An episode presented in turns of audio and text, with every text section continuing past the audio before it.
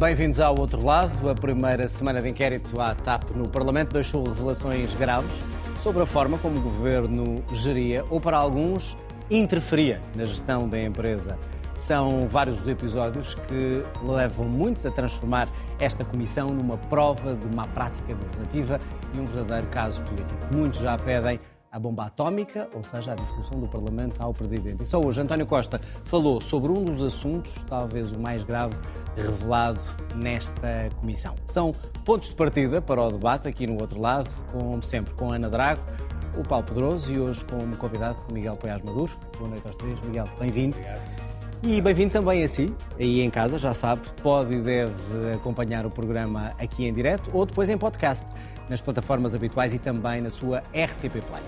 Vamos então olhar para esta comissão da TAP, desde as polémicas com o afastamento da indenização de Alexandre Reis até uma reunião prévia da presidente da TAP com deputados e membros do governo antes de ir à comissão de inquérito. Foram muitas das revelações graves no Parlamento. O Primeiro-Ministro tem estado em silêncio. Hoje, antes de partir para o estrangeiro, deixou uma resposta escrita sobre uma das revelações para ele mais graves da Comissão da TAP, uma tentativa de um membro do seu governo para alterar um voo com centenas de passageiros apenas para agradar ao presidente. Este tipo de pedidos para beneficiar políticos era recorrente ou não? I was not surprised that the president, you know, would never ask us to uh, to change a flight as this one impacting because uh, it would have impacted more than 200 uh, passengers. Gostaria de ter a sua orientação nesta questão, mas sinceramente a minha reação espontânea é dizer não. A minha reação espontânea é dizer sim. A sério, entendo que isto possa ser um incómodo para si, mas não podemos perder o apoio político do Presidente. Ele tem-nos apoiado em relação à TAP, mas se o humor dele mudar, tudo estará perdido. Basta uma frase dele contra a TAP, governo, e coloca o resto do país contra nós. Não estou a exagerar. Ele é o nosso principal aliado político, mas pode transformar-se no nosso pior pesadelo. Não conhecia esse e-mail e, se tivesse conhecido, teria obrigado o ministro, Pedro Nuno Santos, a admiti-lo na hora. António Costa diz que é gravíssimo na relação institucional com o Presidente da República e inadmissível no relacionamento do Governo com as empresas públicas. Muito bem, está lançado o primeiro tema e também a primeira parte desta, deste olhar para a Comissão Política sobre a TAP. Miguel, há aqui uma clara, por aquilo que temos vindo a saber e com estes casos, interferência política numa gestão de uma empresa pública? Não, isso parece-me óbvio que há mas eu acho que isso. É, é, é, este, este, conjunto de casos suscita várias questões. Algumas delas, eu direi, mais conjunturais, que têm a ver com a responsabilidade política daqueles que estejam direto ou indiretamente envolvidos. Outras, mais profundas, e podemos conversar sobre elas também, que têm a ver com aquilo que eu designo na nossa cultura política, há muitos anos no país, eh, e que, do meu ponto de vista, leva muitas vezes a este tipo de confusão entre empresa pública e empresa de governo. Eu costumo dizer que nós em Portugal devíamos poder discordar sobre qual é o grau adequado de intervenção do Estado na economia, mas estar todos de acordo sobre a separação entre Estado e partido político. É? Um, e isso devia ser a nossa prioridade. E, portanto, também devemos pensar nisso. Como é que nós, não, não, acho que é importante discutir o tema do ponto de vista das consequências políticas imediatas, mas também é importante pensar como é que nós podemos organizar o nosso Estado, a nossa cultura política, para evitar problemas destes Porque não no é futuro. Novo. Quer dizer, Porque não é não é evitar todos, mas pelo menos mitigar. Não é novo e não é só deste governo. Sim. É algo que estamos a falar de várias gestões desta, de, de, desta empresa ou de outras. Sim, eu acho que aqui há casos particularmente graves. Eu Dessa acho confusão, que eu, se eu tivesse A escolher... questão da confusão de, de, de partido com o Estado. Sim. Aqui é claro. Quando estamos a falar daquela reunião, por exemplo, antes da, da, da Presidente ir à Comissão. É, obvia- obviamente, mas não, não é só nessa. É no tipo de eh, relação que, pelo menos, o Ministério das Infraestruturas, através do Secretário de Estado, tinha com aquela empresa. Mas, por exemplo, isso é possível porquê? Também é possível, não é apenas porque as regras de autonomia na gestão pública se calhar não são suficientemente fortes, de proteção da isenção de quem são os gestores públicos e dos seus deveres de autonomia, porque o próprio gestor público da TAP devia estar em condições de poder dizer eu não aceito ir reunir com um grupo parlamentar antes da audição. Só reúne com todos. Porque é um dever de isenção Mas não que tem, não tem condições para dizer não ou não quis dizer não? Eu acho que não tem condições por um conjunto de, de, de matérias, que desde logo começa pelo enquadramento das funções, pela forma como é escolhido. Eu acho que nós devíamos ter mecanismos de seleção dos gestores públicos que reforçassem muito mais a sua independência. Acho que a CRESAP foi um passo no bom sentido, na minha, na minha opinião, mas que não foi suficientemente longe, que começou, aliás, desde logo a ser contornado, devo reconhecer, mesmo já no governo a que eu pertenci, mas de forma muito agravada nos, nos, nos últimos governos. Portanto, temos de discutir todo esse, todo esse conjunto de questões. Agora, também há aqui uma outra questão, que do meu ponto de vista talvez seja a mais grave de todo, do conjunto de, de, de comportamentos, e independentemente das pessoas em causa, eu acho que as pessoas entraram às vezes, se calhar, por um cano. Uh, os americanos costumam dizer que às vezes o problema e o caso inicial não é o mais grave, mas as pessoas, para esconder, começam a fazer coisas e coisas piores. E eu acho que o mais grave aqui é a tentativa de subverter os princípios de responsabilidade política que são próprios da democracia. Quando responsáveis políticos, sabendo, dizem que não sabem e depois agem deliberadamente para ocultar, e é o que nós sabemos relativamente ao caso da ex-administradora. Era que não só, pelo menos no Ministério das Infraestruturas, sabiam, como depois fizeram um comunicado público em que, em que diziam que não sabiam e pediam esclarecimentos à TAP, ao mesmo tempo que davam instruções sobre a, como a TAP devia Ou seja, responder. vamos falar claro, Isso para mim, há uma do ponto de mentira. vista político, Há uma mentira.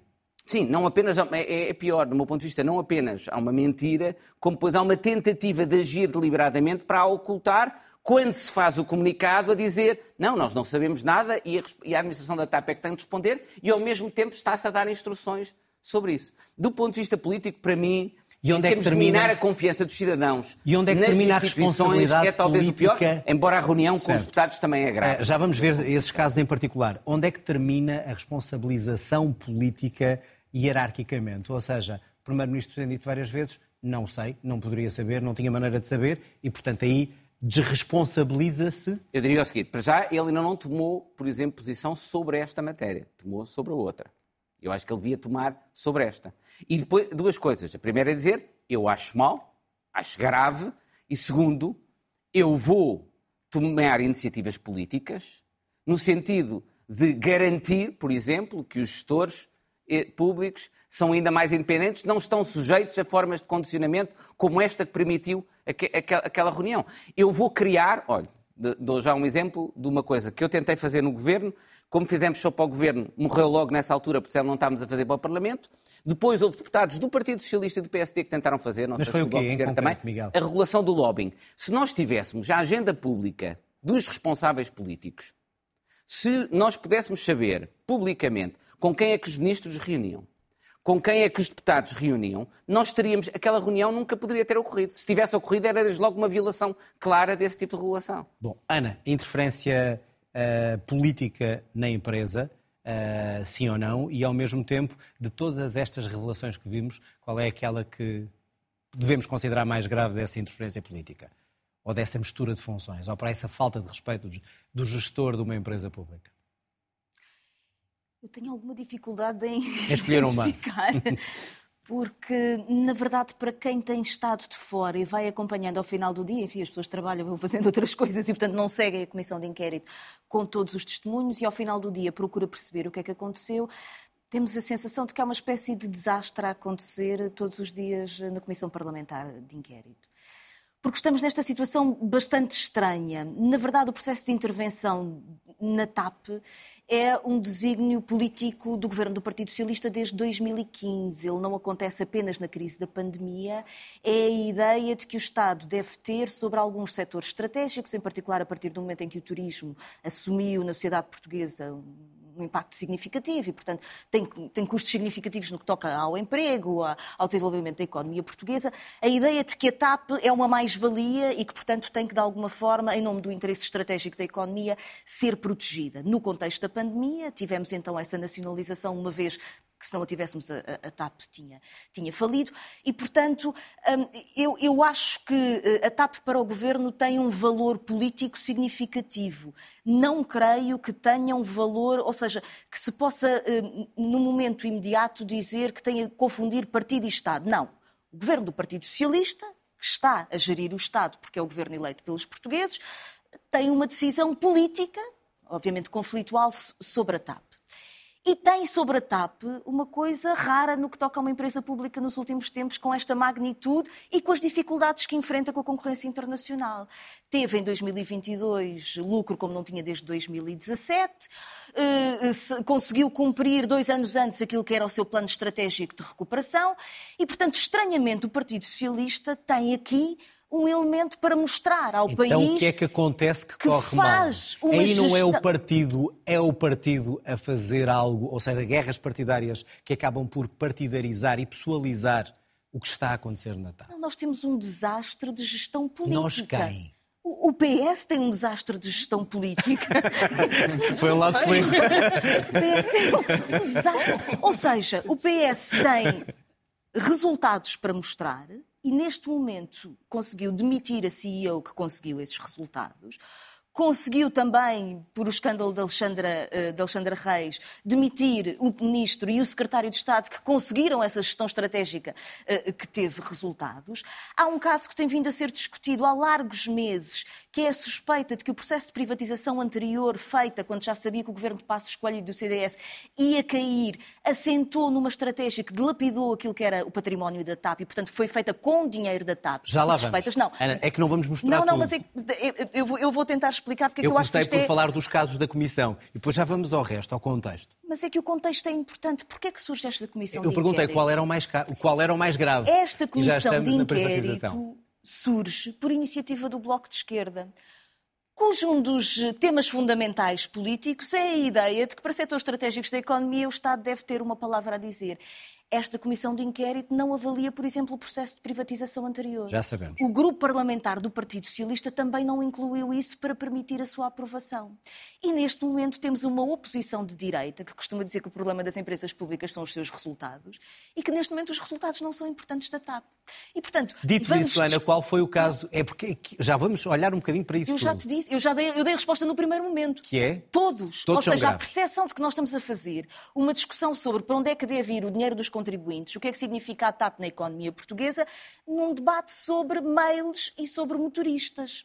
E eu devo dizer que olho para o panorama partidário, agora para o panorama partidário, e não consigo encontrar um ator político que eu diga está-se a portar bem, está a fazer o debate que era importante perceber.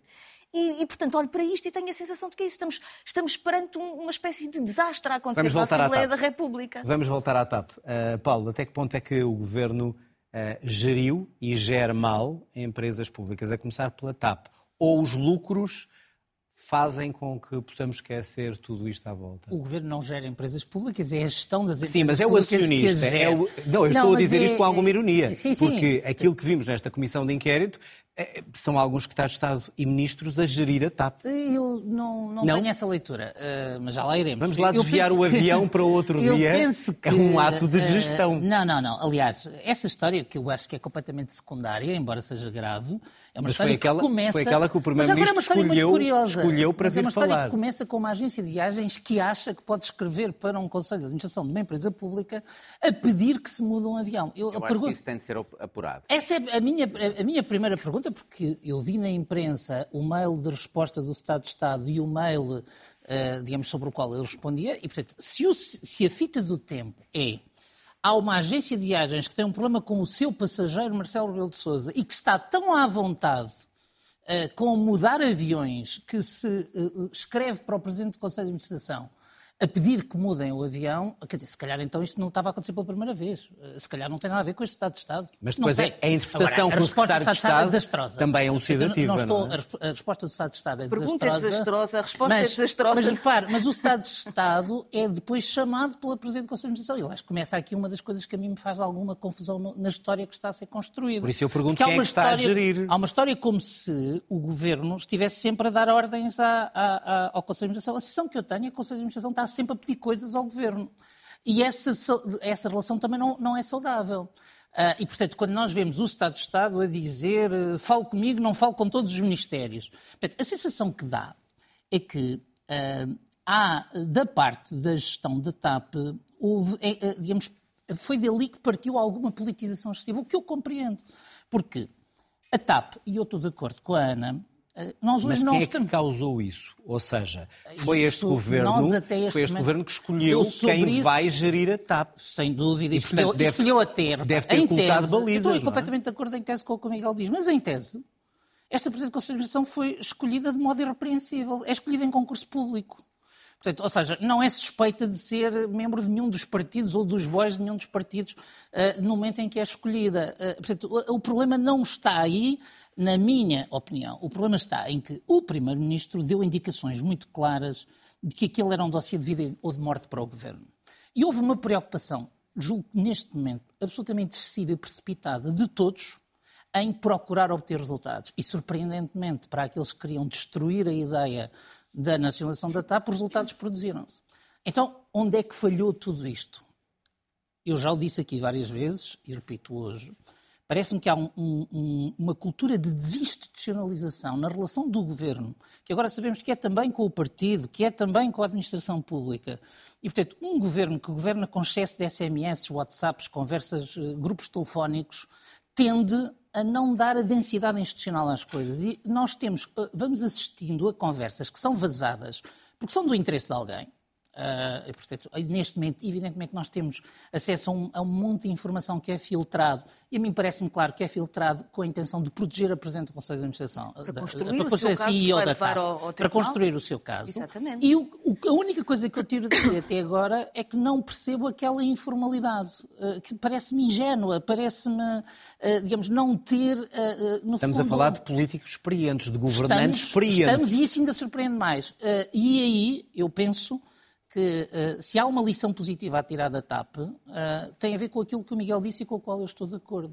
Nós, neste momento, em Portugal, temos uma enorme confusão entre questões políticas e questões técnicas. Eu estou de acordo com o que disse Augusto Santos Silva hoje, que disse é preciso ser claro nessa matéria, mas nós temos secretários de Estado que fazem funções de diretor-geral.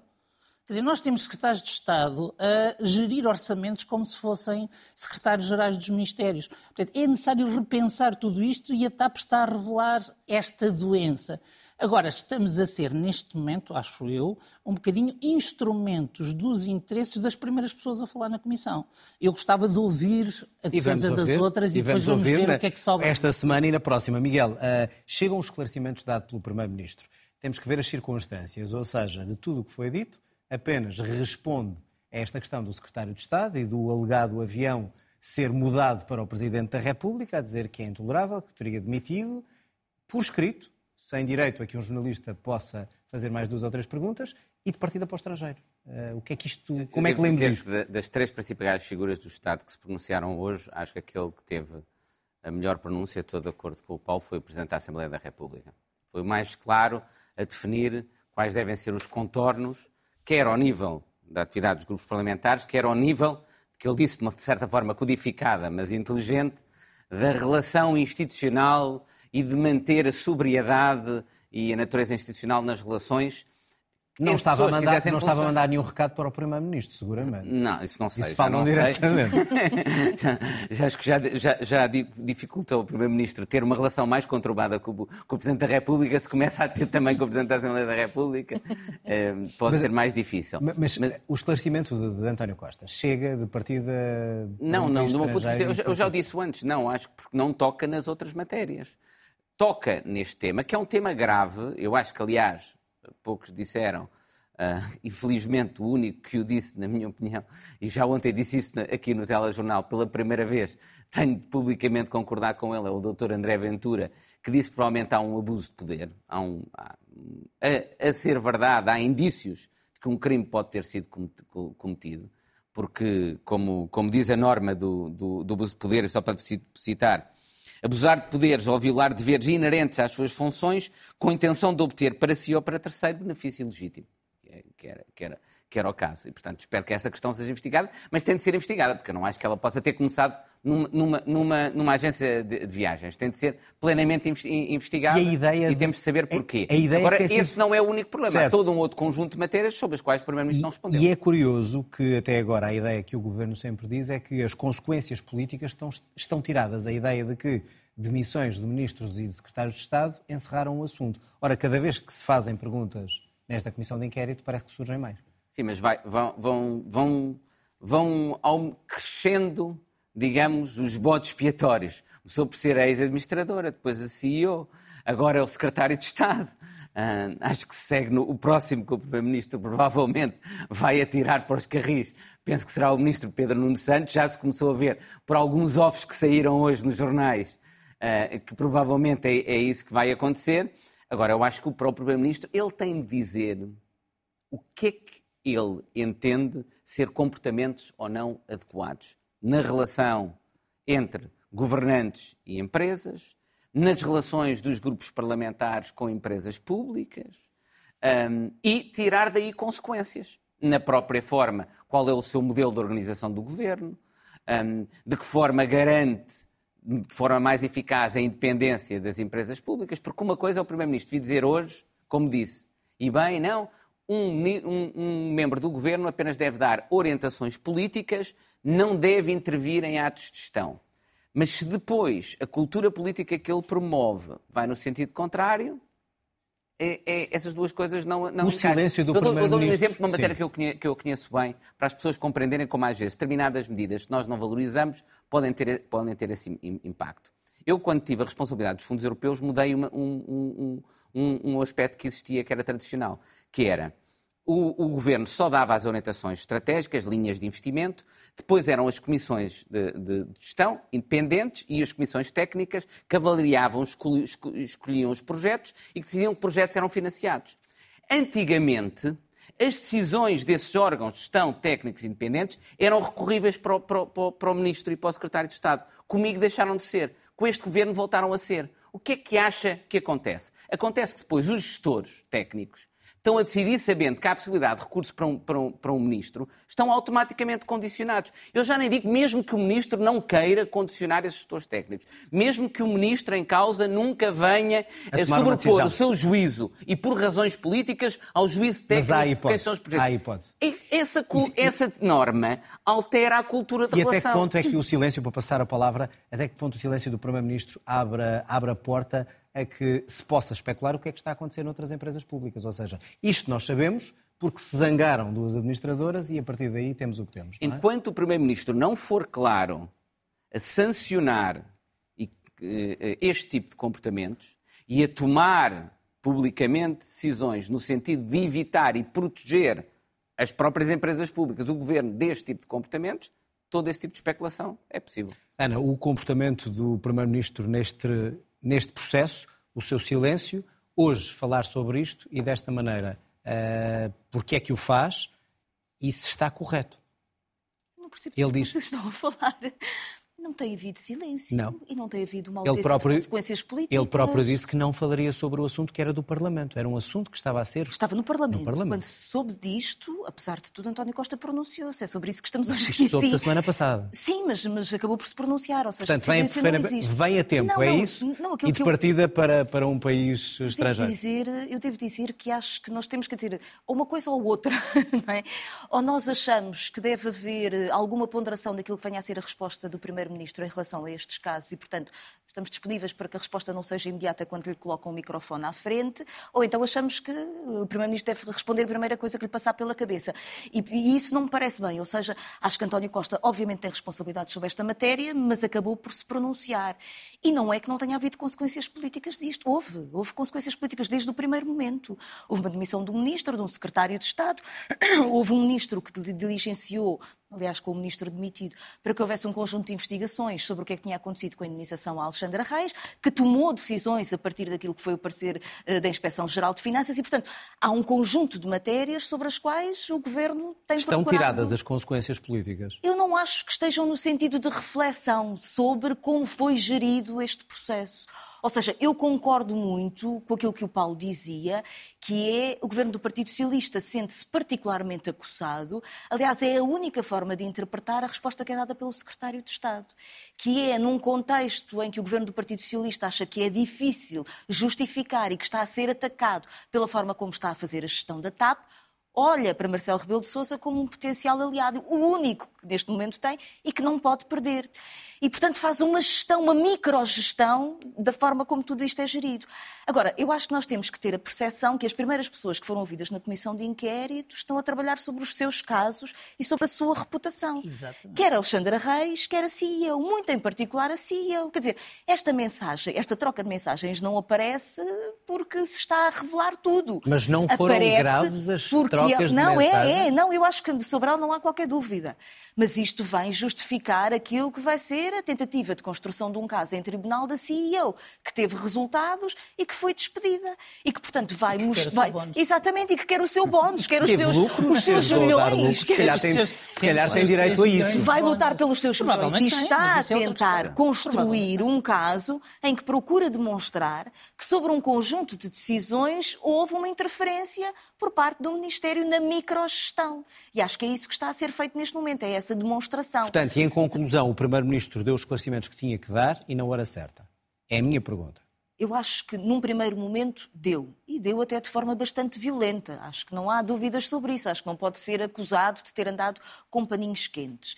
Acho que sobre a leitura de como este processo foi conduzido, ou seja, como a escolha política do governo de confrontado com a falência da TAP, intervir e assumir o capital a 100%, há uma reflexão política que o governo do Partido Socialista tem que fazer e que o Primeiro-Ministro tem que fazer de facto, porque há uma leitura sobre a condução política do governo que lhe cabe a ele.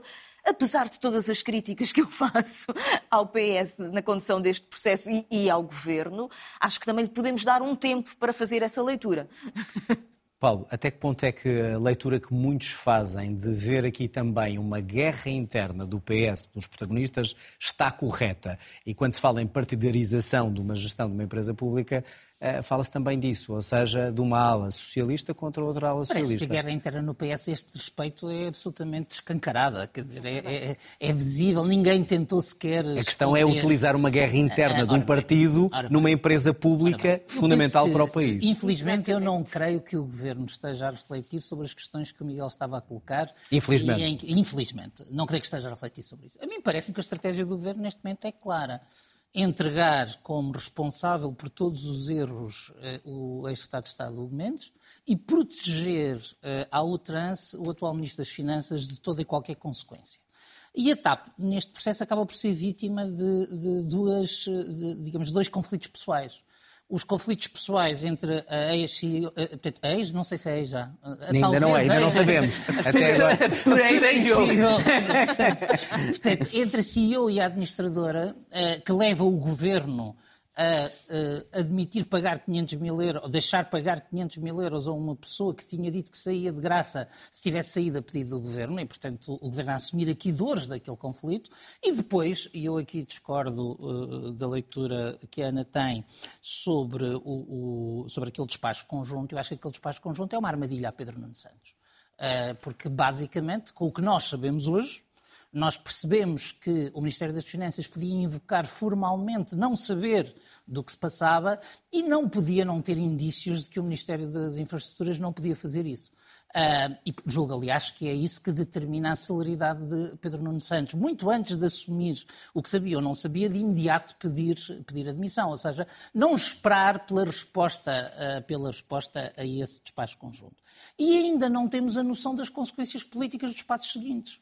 Ah, porque um, uma das coisas que me preocupa, não ponho em causa a idoneidade da Inspeção-Geral de Finanças, mas uh, lendo a auditoria da Inspeção-Geral de Finanças, há coisas que resultam caricatas. Quer dizer, uma auditoria superior de um Estado português que hoje diz que não houve presencialmente uma, uma parte interessada, porque vai falar em inglês, uh, digamos, é, descredibiliza, descredibiliza o relatório. Eu lendo a auditoria não tenho nenhuma qualificação jurídica para saber se a escolha da figura da indenização foi correta ou errada, mas o que eu leio ali não tem nenhum elemento contraditório. Em nenhum momento se aprecia se o advogado A, a posição B, em que é.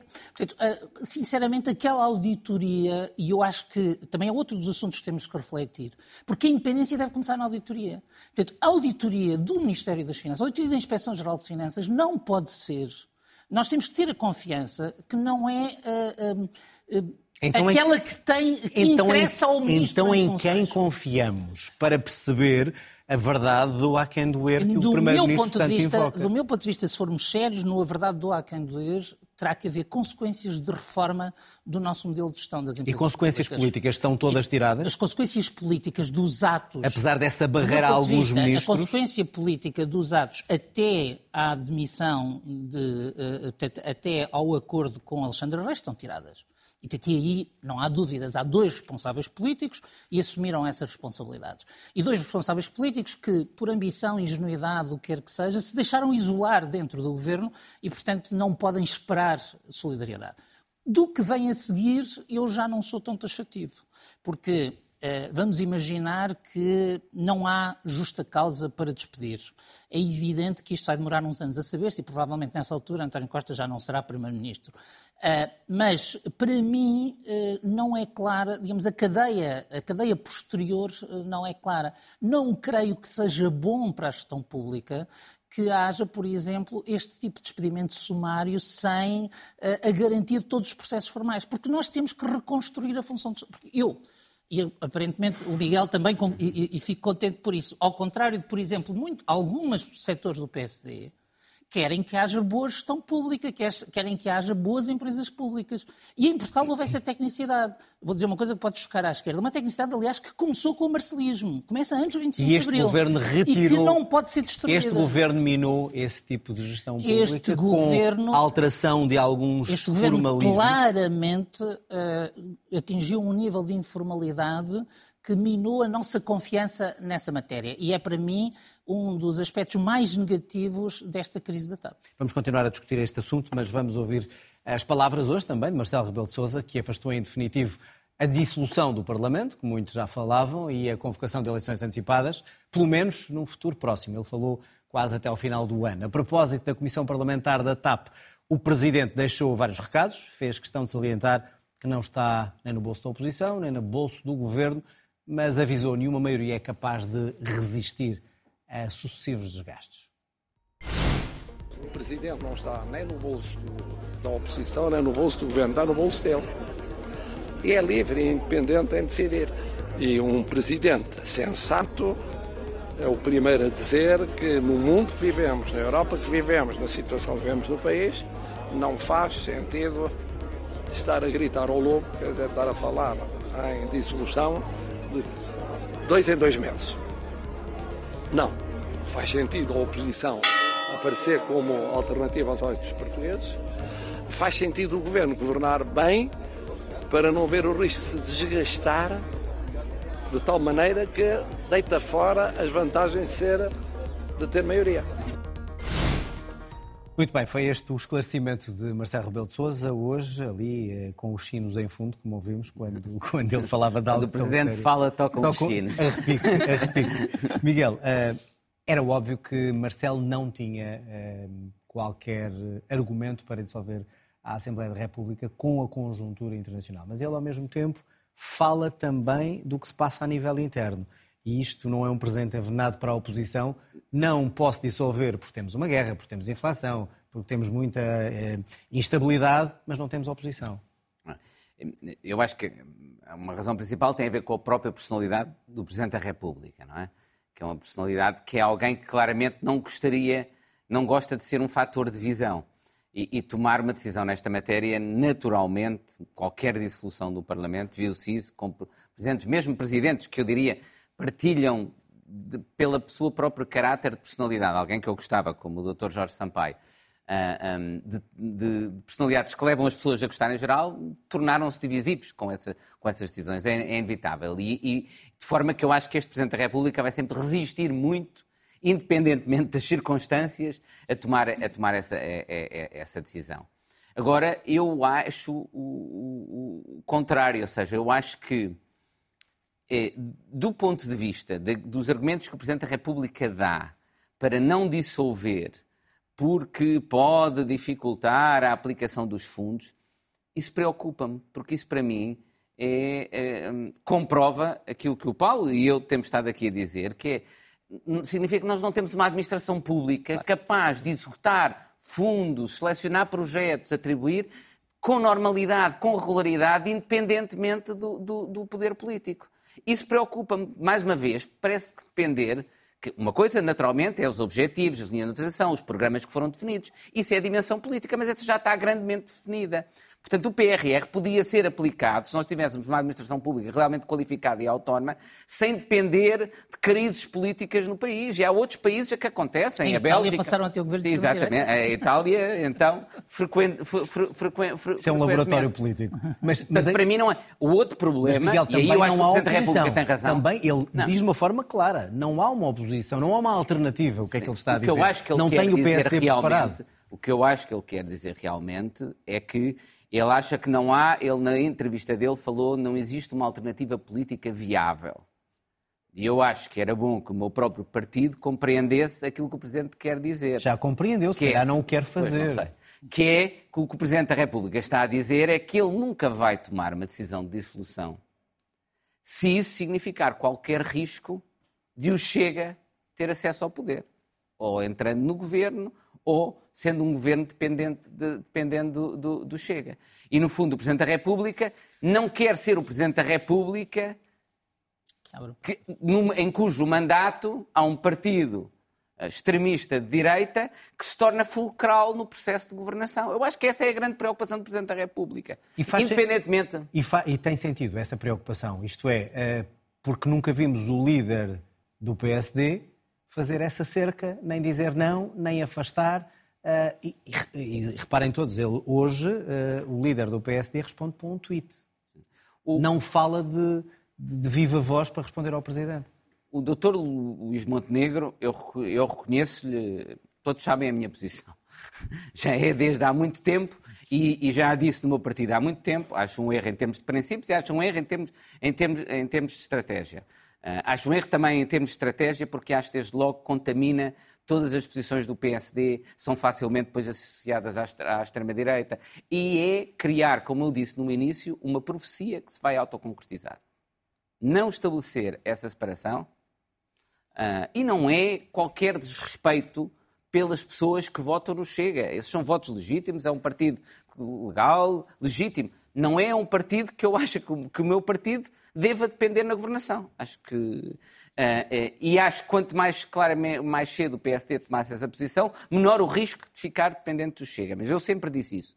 Agora, o Dr. Luís Montenegro diz, há uma coisa que é uma novidade importante, que eu acho que tem de ser reconhecida, que é, ele diz que vai dizer claramente qual é a posição do PSD quanto a eventuais acordos com o Chega antes das eleições. Portanto, ele pelo menos isso já vai esclarecer. Não disse, disse que não vai deixar essa incerteza até às eleições. Eu quero acreditar, e eu posso fazer, é eu vou batalhar no é meu porquê. partido para que ele tome uma E decisão porquê é no que demora de não tanto para fazer uma Ou questão? seja, o que, o que ninguém consegue perceber é que, é que não há uma profecia autorrealizável, é uma escolha que se quer realizar. Porque sucessivamente o debate sobre o PSD tem sido sobre a sua estratégia de alianças. E sucessivamente Luís Montenegro tem escolhido não responder. Ora, quando não responde, isso significa qualquer coisa. Há, há várias explicações possíveis. Uma pode ser que ele ainda não tem uma ideia clara, mas outra, outra a determinada altura Ainda? pode ser. Não, às vezes os políticos em Portugal. Parte eh, do Eu- eu argumentário mesmo, político sério. e das causas políticas do Chega é que ainda pode suscitar no PSD, um partido liberal, personalista, até com algumas componentes no seu passado da social-democracia, que acha que uma aliança com a extrema-direita na configuração que ela tem na sociedade portuguesa é uma boa ideia. É que eu não consigo perceber o que é que falta ainda esclarecer. Mas é, eu, eu, eu acho que também Pronto, podem. mas não podem- quero torturar há aqui não, o não, não. Miguel, Ah, não, há porque- va- há várias- Não, até porque ele não há pode falar, é- Eu não, eu não é não porta-voz do partido. Eu não, eu, não- eu, eu- eu não sei. Eu, eu devo dizer, atenção, eu, eu devo dizer que eu não acho que quem. de- de- quero dizer isso claramente. Não acho que haja que pessoas que dizem que o PSD pode fazer um acordo com o Chega, que são automaticamente eles próprios neofascistas. Não, também ou- não acho, não Há- acho. Há, há, Acho há, que tem princípios que correntes- vacilam. Correntes académicas que defendem que a melhor forma de lidar com estes partidos é trazê-los para o arco de Em abono, governação, de- em abono normalização. dessa tese, pode ser que até o Partido Então vai. Socialista na Dinamarca eh, seguiu esse caminho. Sim, exatamente. Não, e agora em Itália, por exemplo, pessoas dão um exemplo italiano que se está a normalizar num certo sentido. Mas não é, não a é a minha tese. Não é, não é, não é- não é Vamos aguardar tese, para ver. Agora, quando não se- e como é que o PSD vai, vai fazer O que eu isso, digo não é que há uma novidade importante ao nível do Dr. Luís Montenegro, é que ele disse que vai esclarecer e, portanto... Portanto, E antes das eleições saberemos. Nessa altura. Não, eu, eu penso que sim. Eu, eu não, não Começaram as hostilidades. Bom, voltando ao Presidente. Ana, eh, estes recados do Presidente, é óbvio que ele não iria eh, utilizar a bomba atómica eh, por condicionalismos internacionais ou porque, de facto, é isto que estamos aqui a discutir. Não há oposição viável sem o Chega e preparada para, para governar. É esse o maior medo do Presidente? Na verdade, o Presidente tem dito algo que é um bocadinho inquietante, que é. hum, à direita, nós temos a sucessão de um conjunto de sondagens que aparentemente indicam uma grande, um grande desgaste por parte do governo do Partido Socialista e, portanto, no voto do PS, e digamos que uma soma à direita que já eh, enfim, é, é- é superior àquilo que é o campo da esquerda. Mas Marcelo Rebelo de Sousa tem dito que uma soma não é uma alternativa política. Bom, e eu gostaria de, se calhar, poder dizer que o Presidente da República pode ser um elemento de instabilidade no, contexto atual da, da política portuguesa, porque verdadeiramente não se sabe se ele pensa sobre a extrema-direita aquilo que o Miguel aqui acaba de dizer. Ou se ele acha que no momento em que o PSD entender que quer de facto fazer, eh, apontar para uma possível aliança de sustentação do governo numa, num cenário de eleições antecipadas, em que a direita tenha a maioria, em que o, o- Chega não venha para o governo, mas faça um acordo de incidência parlamentar e, portanto, com determinados elementos programáticos, não sabemos o que é que Marcelo Rebelo de Sousa pensa. Mas é ele que tem que dizer, isso. isso não seria influenciar eleições? O Os partidos problema é que têm que dizer qual é a sua política de Sousa aliança, tem dito não é? duas coisas. Tem falado da questão do PRR e tem falado da questão da soma eh, maioritária da direita não ser uma alternativa porque não há uma, um, um entrosamento político entre as, entre as diferentes forças. Agora, não sabemos se ele acha que esse entrosamento político incluindo o Chega, é positivo ou negativo. Verdadeiramente, ele nunca nos deu nenhuma eh, indicação sobre isso. O problema no contexto atual, acusar o Presidente da República de utilizar o seu espaço para fomentar a instabilidade política não, não é muito sério, porque, na verdade, o governo do Partido Socialista tem, tem cumprido esse papel de instabilidade política de Sozinho. forma absolutamente exemplar. E, portanto, estamos nesta estranha situação em que Marcelo Rebelo de Sousa, depois da maioria absoluta, parecia ter perdido o espaço, não é? E, portanto, Costa tinha uma maioria estável, tinha um campo pela frente, tinha objetivos eh, programáticos, quer dizer, nada se colocava no horizonte e, apesar de tudo, tropeça nos seus próprios pés sucessivamente. E, portanto, sucessivamente, o Presidente eh, faz valer a sua força dizendo não, eu não acho que, mas o poder está comigo. Ou seja, subitamente, perante uma maioria absoluta que tem um tempo tão curto, há o entendimento de que o Presidente tem legitimidade de dissolver a Assembleia da República. Paulo, isto é obviamente um poder que o Presidente tem e que pode a qualquer momento eh, utilizar. Até seis é meses. realista, é realista pensar que Marcelo, ou melhor, a pergunta seria em que circunstâncias é que Marcelo utilizaria essa, essa bomba atómica, ele que já disse que é completamente diferente do que aconteceu em 2004. Marcelo, nesta especulação toda, Marcelo começa por ser vítima de si próprio. Ou seja, foi Marcelo que, no dia da posse do governo, eh, levantou o cenário de que poderia haver uma dissolução nesta legislatura. Julgo que se ele não o tivesse levantado, provavelmente ninguém estaria a olhar com esta banalização para a ideia de dissolver. Agora, parece-me que eh, a dissolução da duas dissoluções pelo mesmo presidente já seria uma novidade no, no regime. E não creio que Marcelo possa fazer de ânimo leve.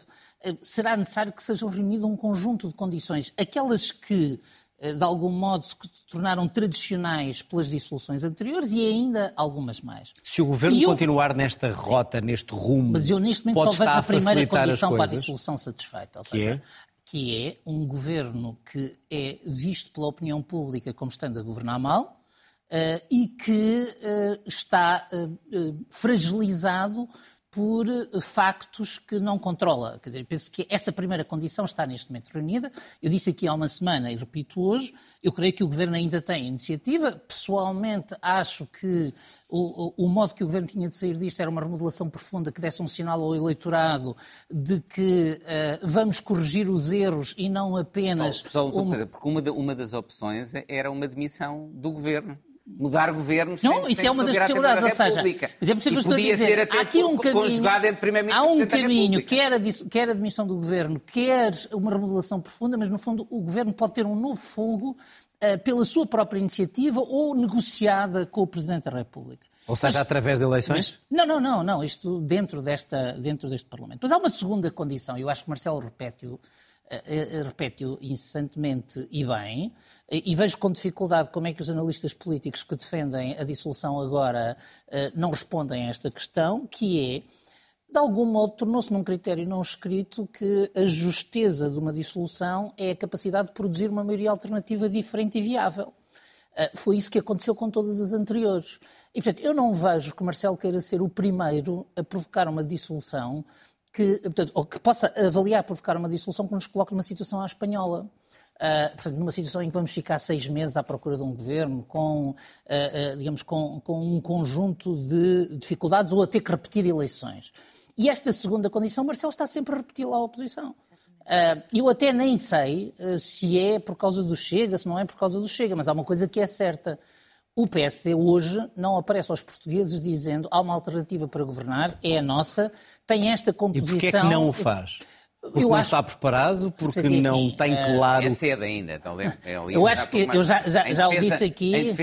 Eu acho que há aqui eh, há um momento, no fundo, se quisermos, há, uma- há um momento negativo do ciclo político em que o governo se está a dissolver, chamemos-lhe assim, está a desaparecer e a oposição ainda não tem essa estratégia. Nós vimos isto em 92, 93, por exemplo, no fim do governo Cavaco Silva e o surgimento de António Guterres. Provavelmente, para haver essa alternativa, até vai ter que haver um novo líder do PSD. Mas mesmo que haja este líder, evidentemente que eh, esta estratégia atual do PSD ainda é a de deixar o governo desgastar-se sem, eh, sem ter nenhum risco de apresentar, de apresentar propostas. O que me parece que falta é que o PSD precisaria de ser capaz de explicar em 30 segundos em que é que seria diferente de um governo PS. Ah, e o Montenegro não E é capaz de dizer ou não há, Para a Ana não existe essa ou diferença. ele não é capaz de dizer. Déficit e dívida é neste momento Miguel, até que ponto é do que- governo do Partido Socialista. Até que ponto é que o governo vai aguentar? Tivemos vários casos e casinhos, o termo é utilizado várias vezes e agora a questão da TAP e por aí fora. Este desgasto é erosivo e corrosivo. Ah, Até o que é que seria ah, decisivo para que ah, Marcelo, de facto, pudesse fazer ou um ato ou outro, que vocês estavam a dizer, levar o próprio governo em concertação a- Não. a desistir? Não sei, é difícil, nós não conseguimos prever ainda o que é que pode vir a acontecer, não é? Agora, eu acho que eh, o Presidente da República vai ser muito exigente para tomar essa decisão. Ah, Mesmo que e o eu- governo facilite, como tem facilitado? Mesmo que o governo facilite. Eu acho que ele. eh, Eu já, o- já o disse, eu, se, se fosse o, o meu partido e o centro-direita, o que eu tentava era demonstrar nas eleições para o Parlamento Europeu que conseguem oferecer essa maioria política alternativa. E, portanto, fazia uma coligação, por exemplo, entre o PSD, o CDS e a Iniciativa Liberal, na expectativa de que essa coligação tivesse, por exemplo, mais de 42%, 43%, e, portanto, demonstravam que existia ali, e sem depender do Chega, uma, uma, uma alternativa. Ou seja, essas Mas é uma jogada, é uma jogada Arriscada. política de muito, muito, arriscada, que se não funcionar, pode levar realmente à substituição do E as eleições é? europeias poderão ser, de facto, o teste à liderança atual do PSD? Eu acho que o próprio Dr. Luís Montenegro já reconheceu, já reconheceu isso. Depois depende se ele é um, um- um político adepto do risco, seguiria, por exemplo, esta minha sugestão. Se não for, provavelmente pode, pode não seguir e o PSD até pode ganhar. Eh, e eu acho que se o PSD ganhar, independentemente de ganhar de uma forma tão uh, forte e convincente que significa, que demonstre que haja essa alternativa, eu acho que a liderança política dele mantém-se. Isso também tem a ver com a forma de organização do- do- do- dos partidos hoje em dia. Ah, E eu acho que os líderes partidários hoje têm posições de muito mais poder e muito, de um poder muito mais consolidado do que no passado. É muito mais difícil. Embora no PS isso não evitou, do PS, perdão, não evitou que António José Seguro fosse substituído fulminantemente por António Costa no e quem é que o fez? Um pequeno, e quem é que a o fez? um pequeno resultado positivo. Porque, Ana está porque com toda a ele, voz. forma, porque ele, porque, ele, porque ele tomou uma decisão praticamente raríssima num líder de alto risco, que é mudar o sistema de eleição do líder quando ele próprio estava no poder. Quer dizer, isso é uma coisa. Mas em, em, em, em honra deve ser dito, quer dizer, que é, é raro um político fazer isso e, portanto, eu reconheço até ao, ao Dr. António José Seguro a coragem que ele demonstrou Muito bem. nessa Só para altura. terminar, Ana, uh, há pouco dizias que o governo está por ajeito. Até quando é que o governo vai aguentar este, este desgaste? Apesar de, uh, nas tuas palavras, o, o primeiro-ministro estar a falar de forma correta e na hora certa. Estou só a sublinhar. A Ana vai Não, sair não daqui. a achar que o João está na oposição. Não, eu, como jornalista, estou sempre na oposição. Seja ela da Ana hoje deu à costa. É que ela assumiu-se como socialista. Não, não assumi como E ainda vão, ainda vão começar a levantar suspeitas de que vem uma remulação e que a Ana pode haver uma outra, uma meia geringonça. Dizer, a lógica tremendista de nada foi dito, nada foi feito. Quer dizer, eu acho que isto tem sido uma desgraça de gestão política por parte de António Costa. Mas tem havido algumas tentativas de minorar isso com pouco sucesso, é verdade. Até Eu- quando? Para terminarmos rapidamente. Eu tenho uma, uma, uma grande dificuldade em perceber quando é que isso acontece, porque acima de tudo, aquilo que tem vindo a ser discutido no fundamental, não apenas em torno da bolha mediática, como dizia António Costa, ou seja, dos casos e casinhos, mas aquilo com que as pessoas estão verdadeiramente a, a- a preocupar nos dias que correm, que é o aumento do custo de vida, o aumento das taxas de juros, o aumento da habitação.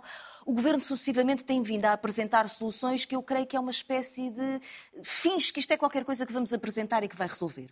E aquilo que me parece é que daqui a seis meses as medidas que foram apresentadas no campo da habitação eh, não vão dar assim grande resultado. Eh, As medidas foram feitas para reduzir os preços na alimentação, se não houver uma descida da inflação, também não. Entretanto, os salários não subiram. Os pensionistas pensam o que é que vai acontecer nas suas pensões para 2024 e o governo nada diz. E, portanto, há uma sensação de que o governo sente que está em crise e corre para a frente a tentar encontrar soluções, mas elas são pouco credíveis e, acima de tudo, não respondem aos problemas das pessoas. E isso é que é o problema do afundamento do governo do Partido Socialista, creio eu. É que aquilo que eu dizia na Temos semana passada, que é no momento de dificuldade em que a direita apresentar uma frente unida, ninguém se atravessa para defender o governo. E nesse momento, António Costa, não sei se não dá uma de, de Guterres. Cá estaremos para Diz, ver meus isso. amigos, adeus, gostei muito, vou-me embora. Obrigado aos três, Miguel. Obrigado, especialmente. E esta casa é sempre tua quando queiras. Eh, e da próxima semana cá estaremos. Termina aqui o outro lado.